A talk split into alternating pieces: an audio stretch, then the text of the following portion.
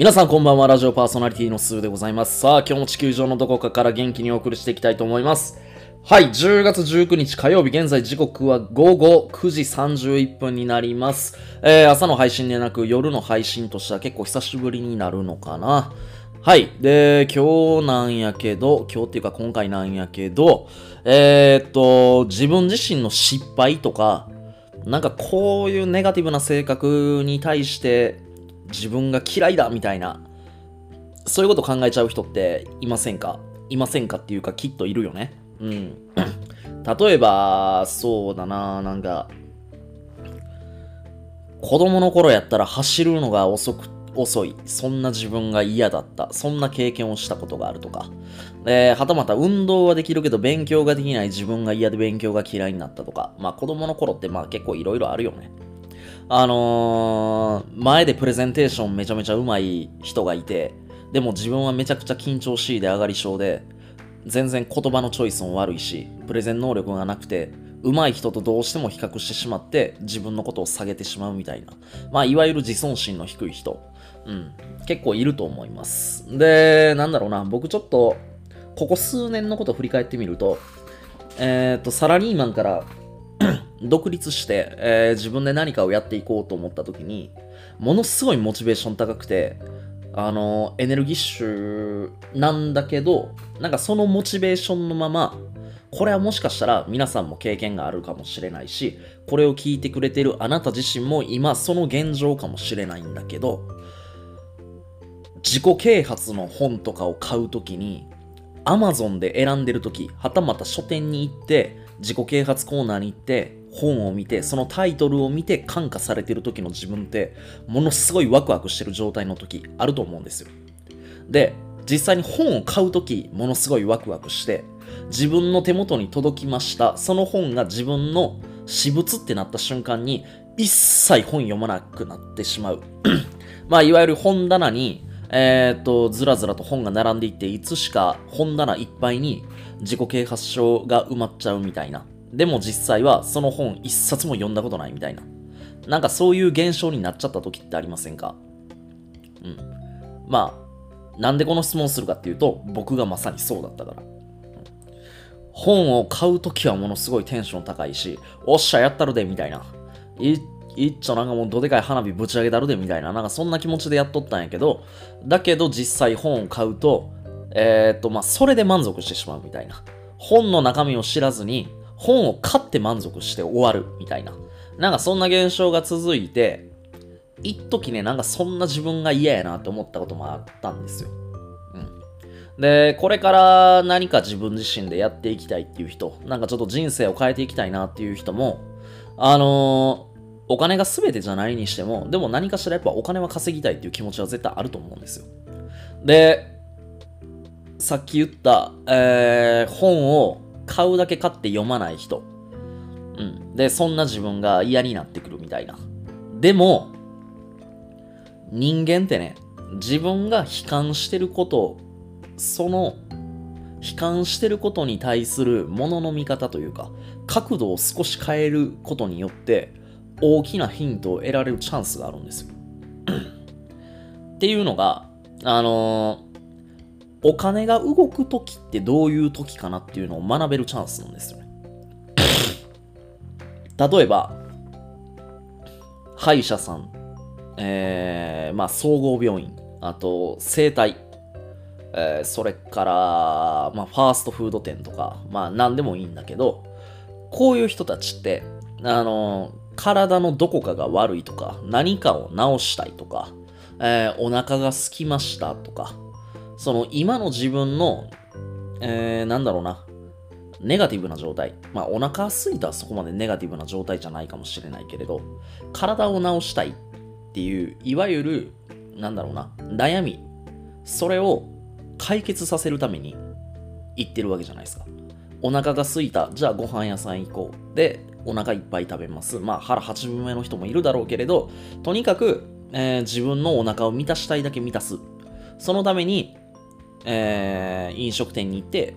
ご飯食べて、で、その対価としてお金を払うわけですよね。うん。あのーまあこれどういうことが起きてるかっていうと、お金が動くときって、いわゆる感情が動くときなんですよ。もう一回言いますね。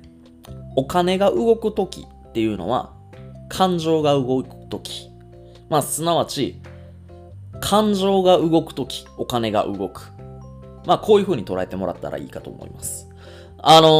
ー、本を手に取って、この本を買いたいって思う気持ちっていうのは、何かあなた自身が本そのものを買いたいっていうよりかは、本の中に書いてある情報をあなたは得たいわけなんですよ。じゃあなんで情報を得たいかっていうと、そもそも人生変えたいとか、お金を稼ぎたいとか、例えば億万長者の習慣っていう本があったとしたら、その本を手に取って、えー、読みたい人ってどういう人かっていうと、億万長者になりたい人じゃないですか。で、億万長者になりたいっていう、もうその気持ちが動いてるわけなんですよね。そう。あのー、話を最初に戻すと、あの、本を買うだけ買って、えー、手に取って実際は読まない。でもそんな自分が嫌だっていう人。その今自分自身の起きてる現象をちょっと角度変えてポジティブに捉えるとお金を稼ぐためのヒントっていうのがいっぱい詰まってるしすでにあなた自身が感情を揺さぶられてその本を取ったわけだからその逆をやればいいんですよ。あの人々に喜んでもらえるとか悩みを解決したいという気持ちにさせるようなサービスを作るとか、物を作るだったりとか、はたまた本を書くでもいいし、あの、何にせよ人の心を動かすものっていうものをサービスとして提供するのか、えー、本、著書として提供するのか、まあ、あとはディズニーランドだったりユニバーサル・スタジオみたいな、ああいうテーマパークを作るのか、何でもいいんだけど、なんせ感情が動くとお金が動くっていうことをあなたはすでに知ってるんですよ。その失敗の経験をもとに。それを得られてる現実があるっていうことも、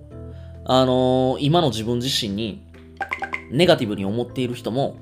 ちょっと理解してほしいなって思います。物の見方を変えるだけで本当に人生を豊かにできるチャンスっていうのはたくさんある。結局、まあ、お金持ちになりたいという気持ちがあって、あの、起業とか、いろいろしたいなっていうふうに思う人結構いると思うんですよ。まあ、はたまた自分なりに何か大義、大義があって、人生の中で。その大義のために働く、えー、働くというか動く。LINE めっちゃ鳴るな、これ。えっと、大義のために動く。うん。それができたらやっぱ一番理想なんだけど、まあ別に一番初め、なんで起業するかって言ったら、サラリーマンやってて今のお給料に不満があるから、もっともっとお金稼ぎたいし、なんだったら自分の人生、自分のお給料は自分で決められるような人生を送りたいって別に思うことは全然僕は普通なことだと思うし、まあなんやったら僕だって初め起業した、起業したというか、サラリーマンを辞めて独立して自分でお金稼いでいこうと思ったきっかけはまさにそれだったから。別に初めのきっかけがお金であることに対して周りにとやかく言われる筋合いもないし、うん。だけどお金だけ追いかけてても人生は豊かにならないっていうのも、まあそれは人生進んでいく中で気づいてくることだし、感じていくことだから、なかなかね、あの人生先を行っている人、まあそこまでできている人に言葉で伝えられてもやっぱりわからないと思うし、自分の実体験の中でいろんなことを得ていった上で、やっていけばいいと思います。あの、感じていってもらえたらなと思ってます。何せ、今これを聞いてくれている人っていうのは、とにかくお金を稼ぎたくて仕方がない人やと思うんで、あの、そういう人に関しては、あのー、まさにね、なんていうのかな。感情が動くとき、お金が動く。まあ、これを絶対にあの、覚えておいてほしいです。で、この感情っていうのは、感動ももちろんだし、人の喜び、嬉しさ、これももちろんなんだけど、苦しみ、悲しみっていう悩みの部分もあるっていうことを絶対覚えておいてほしいです。例えば思いっきりデブの人が痩せて、えー、っと、人生変えたいと。もう周りからデブデブ言われて、デブって言われ続ける現実にも悲観するし、また自分自身が一回運動してみて、あまりにも動けないっていう自分のその体の状態に悲観して、まあ、こんな人生毎日送るぐらいやったら死んだ方がマシやみたいな、なんかそういう風に思ってしまうような現実を変えたいとか、そんな悩んでる自分は嫌だみたいな、その自分から脱却したい。そういう思いが、そういう思いが芽生えた時っていうのは、まさに感情が動いてる状態ですよね。うん。その感情が動いた時に、あなたはどんな本を手に取って、どんな DVD を手に取って、またまたどんな人に出会って、うん。まあ、いわゆるどんな情報に出会うかっていうことですよね。うん。感情がまさに動いてる時っていうのはお金が動く。で、なかなか、なんていうのかな、最初の話、本。本を手に取って、買って、買うだけ買うんだけど実際読まない人。そんな自分が嫌っていう人は、ちょっと角度変えたら自分自身はお金を稼ぐっていうヒントを得てるわけなんですよ。その自分自身に俺は気づいてほしいなって思う。まあ人間ってね、ピンチな状態に陥らないとなかなか動かない生き物やから、どうしてもやっぱ危機回避能力っていうものが高いし、どんだけ行動しても人間は防衛本能っていうものが働いちゃうから、自分の思っている限界値よりも3倍5倍ぐらいの、えー、目標を設定して初めてちょうどいいぐらいだと思います。だから、えー、ピンチの時とか、自分が悲観してる、悩んでるっていう状態の時っていうのは、ちょっと角度変えたら、人生を豊かにできるような、そんな頻度がたくさん詰まっているっていうことを、えー、今回のこの放送を聞いてもらって、少しでも気づいてもらえたらなと思います。で、その気づきに関する、まあ、僕のストーリー、えー、本を手に取って実際買って、でも読まない読まない自分が嫌だったっていうストーリーを交えて、えー、今回はお話しさせていただきました。なんか少しでも皆さんにとっていい気づきになれたら嬉しく思います。えー、それじゃあ、えー、今まだ9時43分だから、10月19日火曜日という今日1日はまだあと少し残ってます。残りの時間、皆さんどういう風に過ごされるのかな？過ごされるのかな？お酒飲んでおつまみ食べながら、えー、好きな DVD なりドラマなり見てゆっくり過ごされる方も早く寝て明日朝早起きして、えー 明日に備える方多分いろいろいるとは思いますが、えー、残りの10月19日という一日を楽しんで、えー、また明日皆さんと出会えることを楽しみにしております。それでは最後までご清聴いただきましてありがとうございました。ありがとうじゃあね。